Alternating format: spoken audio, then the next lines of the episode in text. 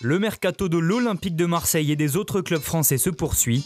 Lorient obtient un précieux succès face à Dijon dans la lutte pour le maintien. La première de Tourelle sur le banc de Chelsea et les qualifications de la Juve et du Barça en coupe. Voilà les titres du journal de Made in Foot.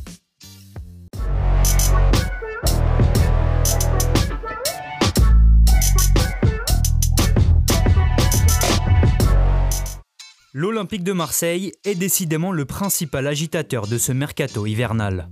Après la vente de Morgan Sanson cette semaine pour 18 millions à Aston Villa, le club phocéen s'est mis à la recherche d'un milieu de terrain pour le remplacer. Parmi les pistes envisagées par l'OM, ressort celle du Nantais Imran Louza. Selon Ouest France, les dirigeants marseillais auraient même déjà pris contact avec l'entourage du joueur. Le quotidien régional précise toutefois que le milieu de 21 ans ne serait pas la priorité de l'OM, qui ciblerait aussi Angelo Fulgini selon Foot Mercato.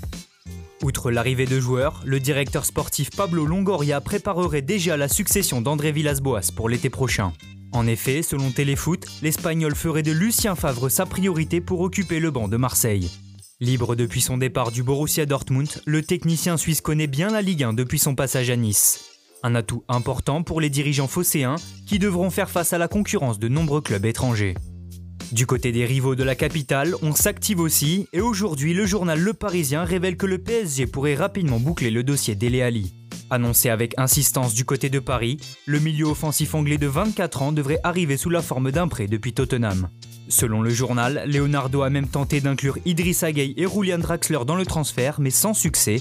Les Spurs préféreraient faire revenir Christian Eriksen avant de laisser partir Dele Ali, absent des entraînements du club londonien depuis lundi. À la recherche d'un milieu de terrain, Bordeaux devrait enregistrer l'arrivée de Jean-Michel Seri dans les prochains jours. Selon l'équipe, le milieu ivoirien a donné son accord au club au scapulaire pour un prêt sans option d'achat jusqu'à la fin de saison.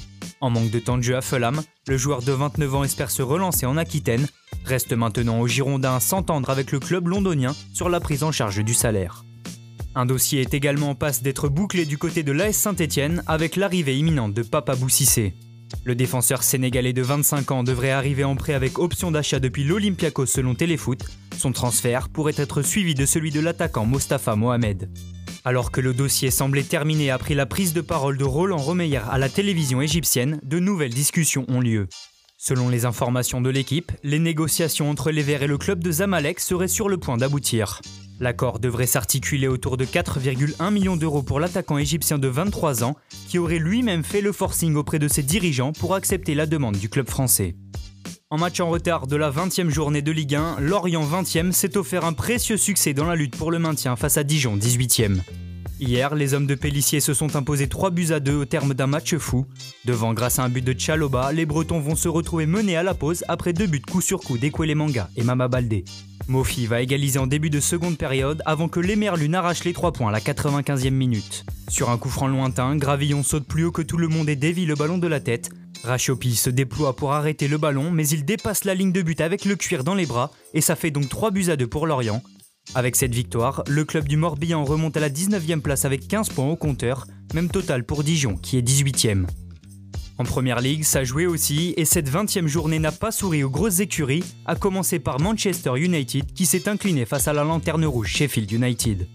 Mené après un but de Brian en première période, les Red Devils égalisent après l'heure de jeu par Maguire, mais vont se faire surprendre une deuxième fois par Bourque à 15 minutes du terme. Dans le même temps, Leicester n'en a pas vraiment profité. En déplacement sur la pelouse d'Everton, les Foxes ont concédé le match nul un but partout. Tillemans a répondu à l'ouverture du score de Rames Rodriguez. Pour sa première sur le banc de Chelsea, Thomas Tuchel aurait espéré meilleur résultat. Opposé à une équipe de Wolverhampton en difficulté cette saison, les Blues n'ont pu faire mieux que 0 à 0. Au classement, Chelsea est donc 8ème de première ligue avec 30 points, soit 9 de moins que Leicester 3ème. Avec sa défaite, United laisse son fauteuil de leader à Manchester City.